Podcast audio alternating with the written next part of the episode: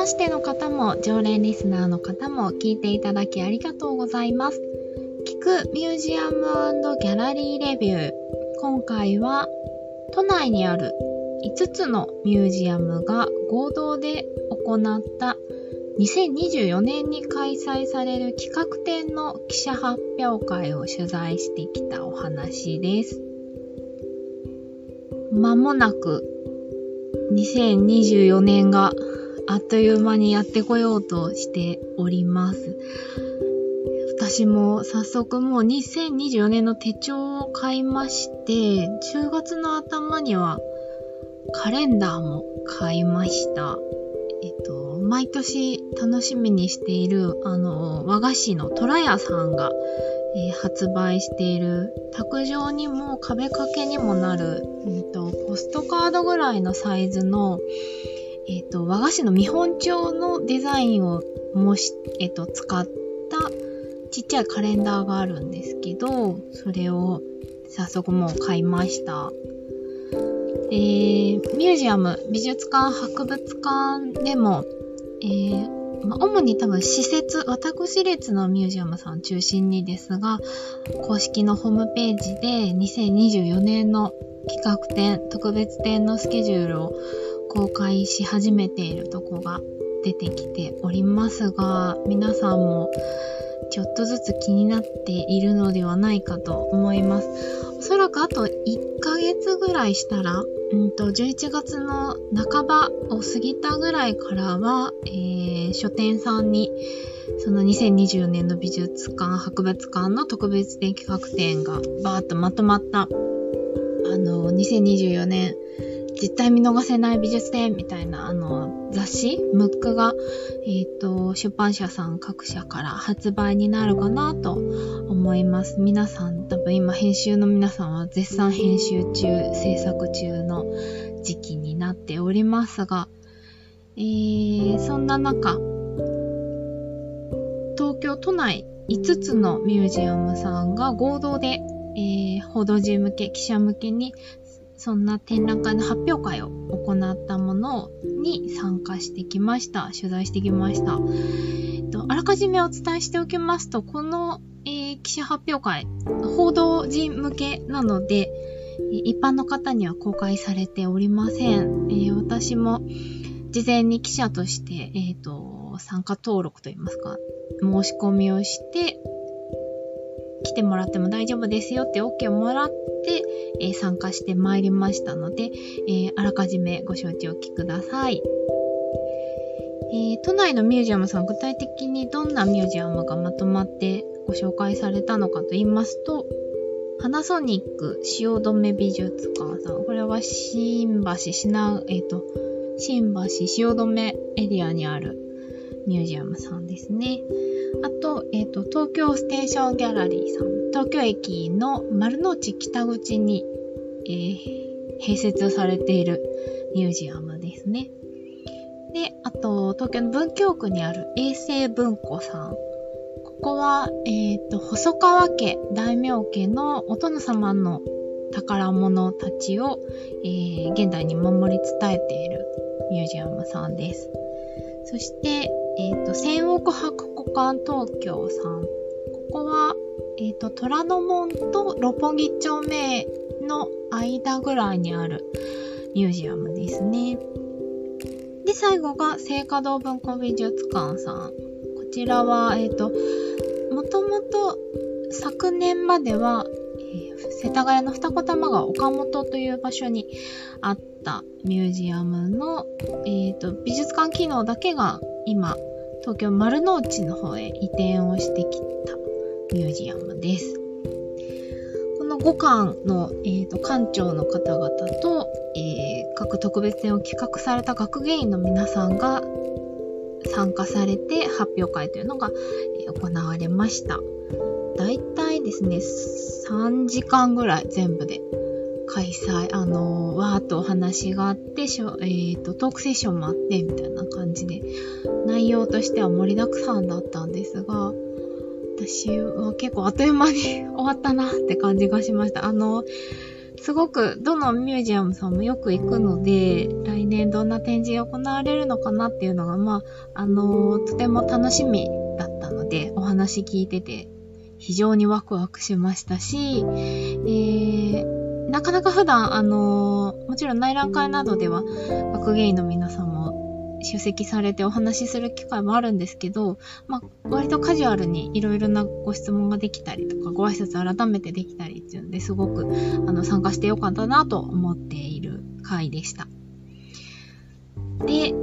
えっ、ー、と、まだ全部の企画展の情報をすべてのミュージアムさんがホームページなので公開しているというわけではまだなさそうなので、現時点で、えっ、と、オープンになっているところを、まあ、どうしても詳しくなってしまうんですけど、えー、それぞれ私が気になったミュー企画展も独断と偏見でご紹介しながら、あのー、ご感分のお話ができればなと思います。では早速、えー、一つ目がパナソニック汐留美術館さんですね。えっ、ー、と、こちらのミュージアムは、割と、うんと、明治期以降、近代、現代の、えっ、ー、と、建築だったり、工芸だったり、えっ、と、ファッション、デザインみたいなところの、え企画を特別展、企画展として開催しているミュージアムですね。あとは、ジュルジュルオーさんというフランスの画家の作品群をコレクションとして所蔵していらっしゃるので、えっと、ルオーさんの作品だけをご紹介する小部屋があります。そこも、あの、定期的に作品が入れ替わるので、いつもお邪魔するたびに見るの楽しいんですけど、えっ、ー、と、今回は、今、えっ、ー、と、多分コスチュームジュエリー展が開催されているので、気になってる方も多いと思うんですけど、こちらも、えっ、ー、と、今、ちょっと前にスタートしたばっかりですね。10月7日から始まって、12月17日日曜日までの会期で、開催されています。こちらもあの取材に伺ってきましたが、ものすごい素敵だったので、特にファッションがお好きな方、ジュエリーお好きな方、あと、こういうデザインを学ばれてる方、お仕事にされてる方は、ぜひぜひお運びいただけるといいかなと思います。あのー、コスチュームジュエリー店はですね、たった一人の女性のコレクターの方が、えっ、ー、と、監修をしてらして、その方の、まあ、研究者でもあられるんですけど、その方のコレクションを一堂に展示しているものなんですね。なので、えっと、個人の方がお持ちのアイテムの数々なので、これを直接まとまって見られる機会って結構貴重だと思います。なんと400点ぐらい展示されていたそうです。確かに、ものすごいボリュームでした。でも、あっという間に見切ってしまったぐらい、もう、とても素敵でしたね。どれもこれも。で、うんと、コスチュームジュエリーって、いわゆるフェイクなんですよ。あの、扱いが、そこまでセンシティブにならなくても大丈夫なように、えっ、ー、と、フェイクパールとか、金属は、まあ、あの、ゴールドとかシルバー、プラチナとかも使ってるものもあるんですけど、ビーズとか、え、ー、と、木材使ってるものとか、結構あの素材も幅広いですし、デザインもユニークなものが多かったりとか、ベルベット使ってるものもあったりして、すごく見応えがありました。本当に素敵だったので、ぜひお運びいただけたらいいなと思うんですが、えー、このコシュームジュエリー展が終わった後、年明け1月11日から3月10日までが、帝国ホテル2代目本館100周年記念のフランクロイドライト展が開催されます。これはものすごい楽しみですね。今ちょうど、え、ー、と、愛知県の豊田市美術館さんで12月末まで、もうすぐはあ、あ明日か、10月21日開幕の企画展ですね。これが、えっ、ー、と、豊田市美術館の後、東京の汐留美術館に巡回してきます。愛知まで見に行こうかなと思っていたので、これ、東京で見られるのは非常にありがたいなと思っております。フランク・ロイド・ライトさんは、えっと、アメリカのお生まれの建築家ですね。えっ、ー、と、近代なので、ちょうどやっぱ明治、日本で言うと明治時代から大正にかけてご活躍された方です。近代建築の巨匠と言われますね。えっ、ー、と、ミュージアム好きな方であれば、グッケンハイム美術館、あの、ニューヨークにあるちょっとこう、巻貝のような白い大きなミュージアムのデザインを手掛けた方ですし、日本だと、帝国ホテル2代目ですね。えっと、今はその愛知県の博物館明治村さんに一部がこう移築されて保存されています。あとは池袋にある、池袋がちょっと離れてますか。自由学園さんの建物も、フランク・ロイド・ライトさんの設計、建築です。私、あの、小学生の頃に親戚が愛知にいたので、明治村に行ったことがありまして、で、この、フランク・ロイド・ライトさんの手掛けた帝国ホテルっていうものをそこで初めて認識し、すごいかっこいいとか、すごい素敵っていう風に思った記憶があります。これが東京にあったんだな、すごいなっていうのをすごくよく覚えている方です。えっ、ー、と、その帝国ホテル、まあ、すごい余談ですけど、1923年9月1日、今から100年前ですね、関東大震災が起きた、その日に開業オープンした日建物なんですよね。でも、びくともせずに、えー、その震災を乗り越えて、で、えっ、ー、と、当時は、まあ、アメリカでちょっと、プライベートのスキャンダルがいろいろあり、なかなか、おやおやっていう人生を歩んでいたライドさんの、こう、人生の中で結構、うーん、まあ、この日本の帝国ホテル館が建つまでも、3年ぐらい日本に滞在してたんですけど、まあ、いろいろ事情があって、完成を見ないで帰国しちゃったんですよね。なんですけど、やっぱり、まあ、歴史振り返ってみてもとても、まあ、うん、転機になったというか、素晴らしい建築だったので、残ってよかったなって思うし、今に伝わってきて本当にありがたいなというか、貴重だなと思う、時間が経つごとに思う建築であり作家の方でいらっしゃる、建築家でいらっしゃるんですけど、今回この、え、ー、と、展覧会そもそも企画が始まったのってもう6年前とかっておっしゃってたかな？担当の学芸員の方がご説明してくださったんですけど、そう、2016年からもっと前ですね。ものすごい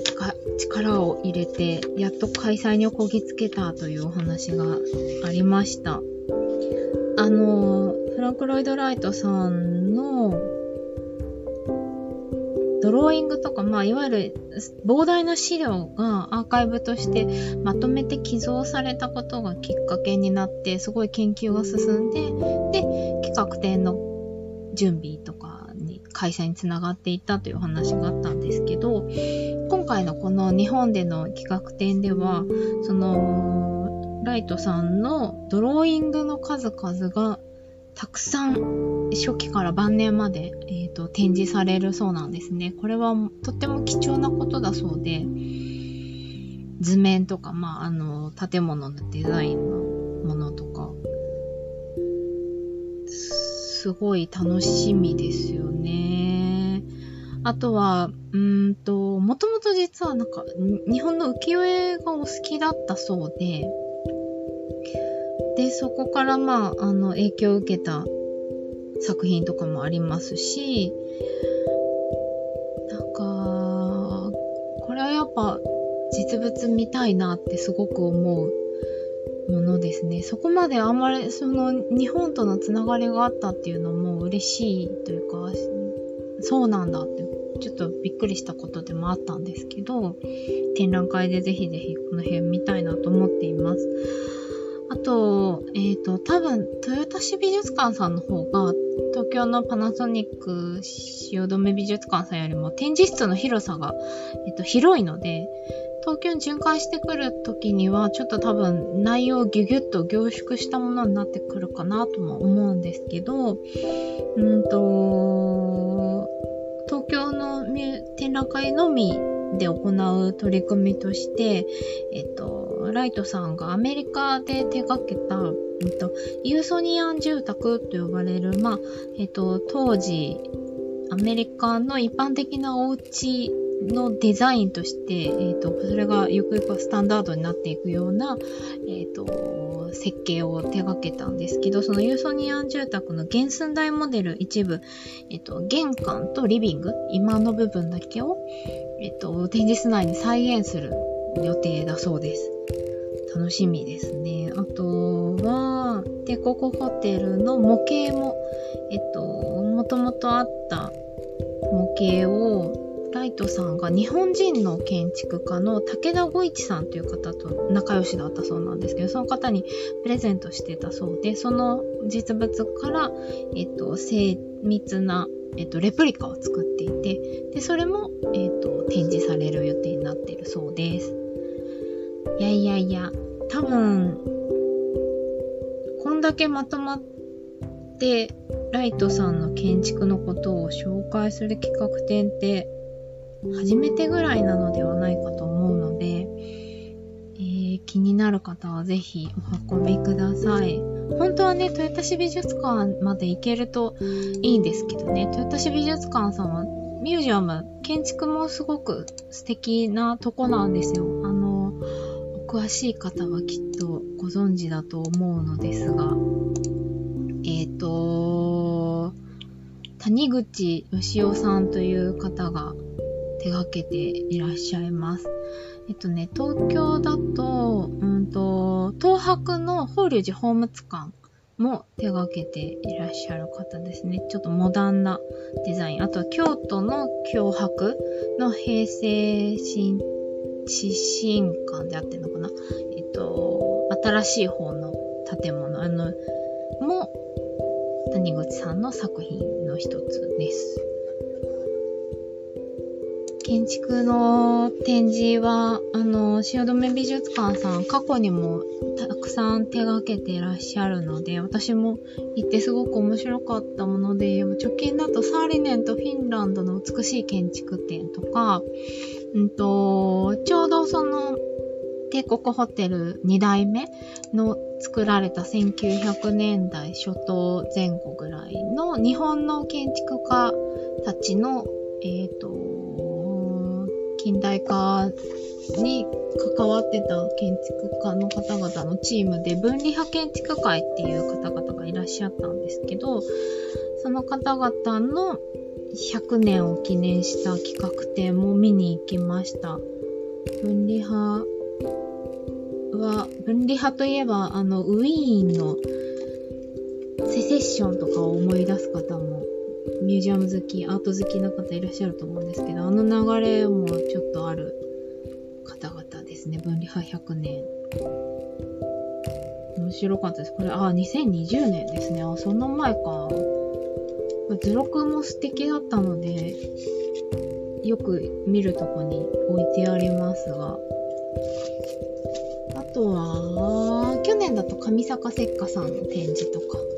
あとは、私すごいよく覚えてるのは、もう10年ぐらい前ですけど、モードとファッションの20世紀展っていう、建築とファッションとジュエリーとか工芸とか、もうなんか20世紀のデザインまとめて紹介するっていう、えっと、島根県立岩見美術館さんのコレクションをベースに企画された展覧会もすごい良かったですね。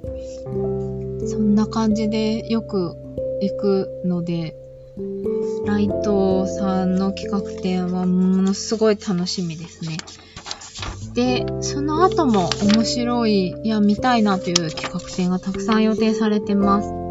4月からは、今山梨県立美術館さんで開催中のテルマエ展、お風呂でつながる古代ローマと日本が巡回してきます。なんか東京の銭湯も一緒に紹介するっていうの話しされてたので、東京店ならではのご紹介もあるのかなと思いますね。で、えっ、ー、と、6月末から9月にかけて、夏の企画展は、えっ、ー、と、北欧のデンマーク出身の家具デザイナーのポール・ケアホルムさんを紹介する、多分国内初めてのミュージアムだと初めての展覧会とご説明がありました。ポール・ケア・ホルムさんは、うんと、レス・イズ・モアのデザイン哲学をお持ちだった方なので、すごい、えっと、ミニマムでシンプルなデザインをしていた方ですね。北欧デザイナーたち、家具デザイナーたち、直近だとフィンユールとデンマークの椅子展が東京都美術館で行われたりとか、えっ、ー、と、現代美術館でも建築、もともと椅子のデザイナーだった、えっ、ー、と、ジャンプルーベさんの展覧会も行われてましたね。えっ、と、今回のこの予定されてるポール・ケア・ホルムさんの展覧会では、うんと、フィン・ユールさんの企画展の時にたくさんコレクションを提供していた、えっ、ー、と、椅子の研究家でいらっしゃる小田さんのコレクションから、また、ケアホルムさんの作品群が展示されるそうです。すごい楽しみですね。ということで、早速もう20分以上喋ってしまいましたが、次は、えーと、東京ステーションギャラリーさんの展覧会のご紹介をしたいなと思います。うん、もらってきた資料群をガサガサ見ながらお話ししておりますが、ステーションギャラリーさんも大好きなんですよね。あのー、立地的なものもあって、めちゃくちゃ混む企画展はそもそもできないっていう ちょっとユニークな展覧会をたくさん企画されてる大好きなミュージアムの一つなんですけど、本当によく行くんですけど、あの展示室も、あと古いレンガ作りを活かした空間になっていて、で、まあ、やはり、ステーションギャラリーさんもほぼ同時代ぐらい、えっ、ー、と、明治期以降の作品群を幅広くご紹介しているミュージアムさんですね。私すごいよく覚えてるのは、ルートブレック展とか、うんと、メスキータ展とか、今開催中の春陽会の展覧会もとても良かったですね。これもちょうど100年ですね。1920年代にスタートした美術作家さんの、うんと、展覧会とかを企画開催したりとか、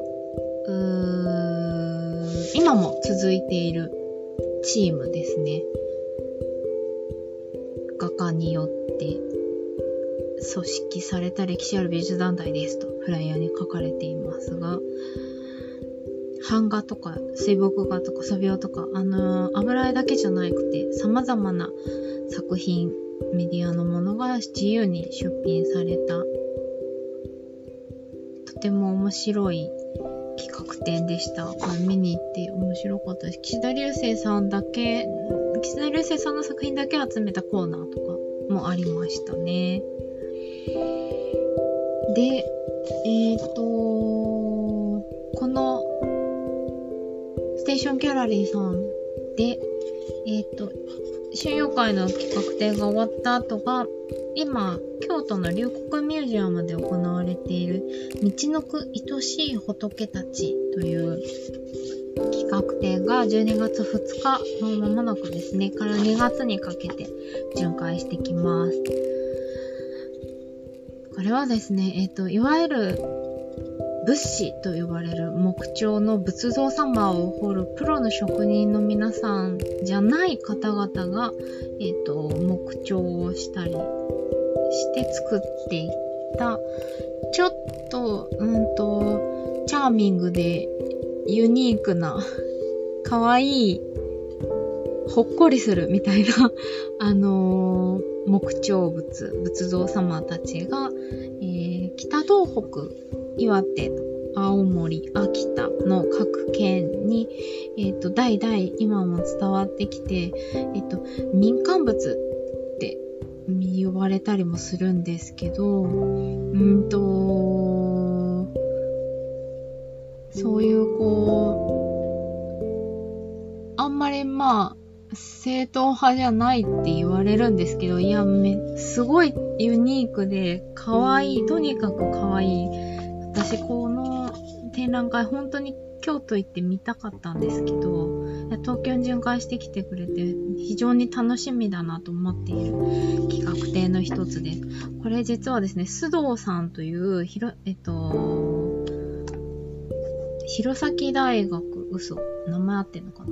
そうですね。青森の弘前大学に今いらっしゃる方、大学の先生がお一人でずっとコツコツ、えー、そういう民間地方の小さなお寺さんに伝わってきた、えっ、と、地元の人々に信仰され続けてきたチャーミングな仏様の数々をずっと研究されてきて、その方の研究成果が企画展としてご紹介されるというものです。いや、非常にありがたい。私、あのー、民芸館に所蔵されていたりする円空さんとか木敷物さんとかが大好きなので、いや、本当に楽しみですね。で、この道のくいとしい仏たちが展示された後が、うんと、2月の下旬から4月にかけて、えっ、と、今まであまり行われてこなかったんですけど、それも意外だなと思ったんですが、写真に関する企画展が予定されています。あの、新年で写真を研究されてる学芸員の方が加わったことから、今後開催されていくことが増えるというお話ですごく楽しみだなと思っているんですが、2月末からはですね、えっ、ー、と、まさに、えっ、ー、と、明治期から大正昭和にかけて活動したんですが、わずか38歳で亡くなってしまわれたので、すごく惜しいなと思う。でも、ものすごいかっこいい写真を撮っていた、えっとですね、安井中地さんという男性の写真家の方を紹介する企画展です。お写真お好きな方はきっとお名前ご存知の方も多いと思うんですけど、ものすごいかっこいいんですよ。で、残念ながらあの戦争によって当時のプリントが、まあ、いろいろ焼けてしまってなくなっちゃってるものが多いんですけど、今回この企画展のために、えっ、ー、と、現代の写真家の皆さんが、モダンプリントって呼ばれるんですかね。プリント、現像を新たに残ってるネガとか、コンタクトシートから、えっ、ー、と、新たにプリントした写真で展示されるそうなので、いや、ものすごい楽しみです。これ、多分写真集とかも出ると思うんですけど、やっぱり実物を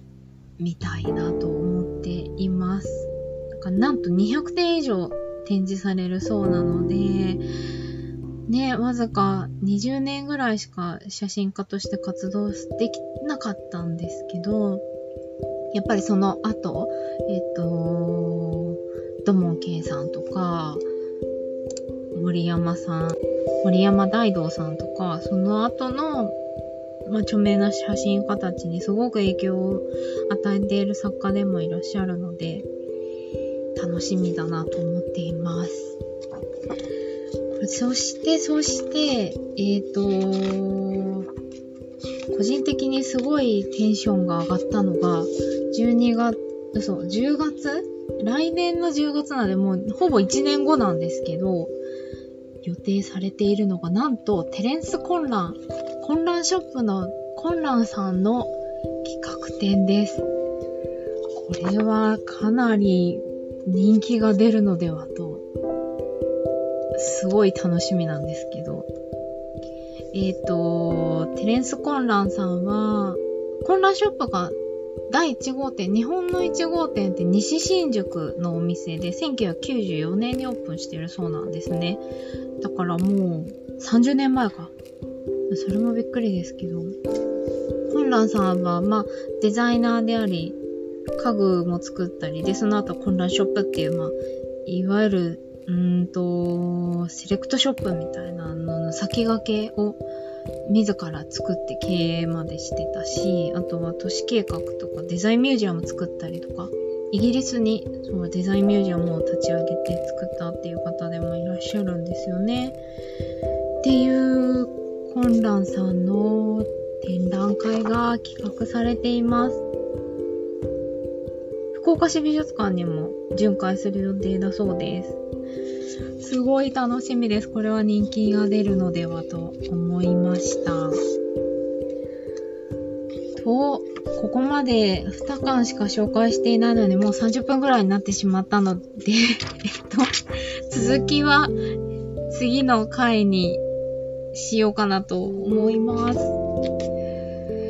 ということで、えっ、と、この聞くミュージアムギャラリーレビューは、普段、えー、私フリーランスのアートやデザインなどにまつわる、えー、ライター記者をしたりですとか、作家の方にインタビューしたりですとか、デザインとか、えっ、ー、と、もともとすごいミュージアムが大好きで、で、それを書く、書いて伝えるお仕事につなげていった私、ナオミが、えー、ノートというブログサービスでいろいろ書いてお伝えもしてるんですが、今ちょっと音声配信中心になってしまっているんですけども、え、ー、と、書いてお伝えしきれてない情報をえー、編集なしの取って出しでお話ししてお届けしている音声コンテンツです。えー、気軽に聞き流していただいて、えっ、ー、と、日常的にアートとかデザインとかミュージアムに親しんでいただくきっかけになったら嬉しいなと思って、え配信を1年以上続けております。では、続きをまた聞いていただけると嬉しいです。聞いていただき、長々と聞いていただきありがとうございました。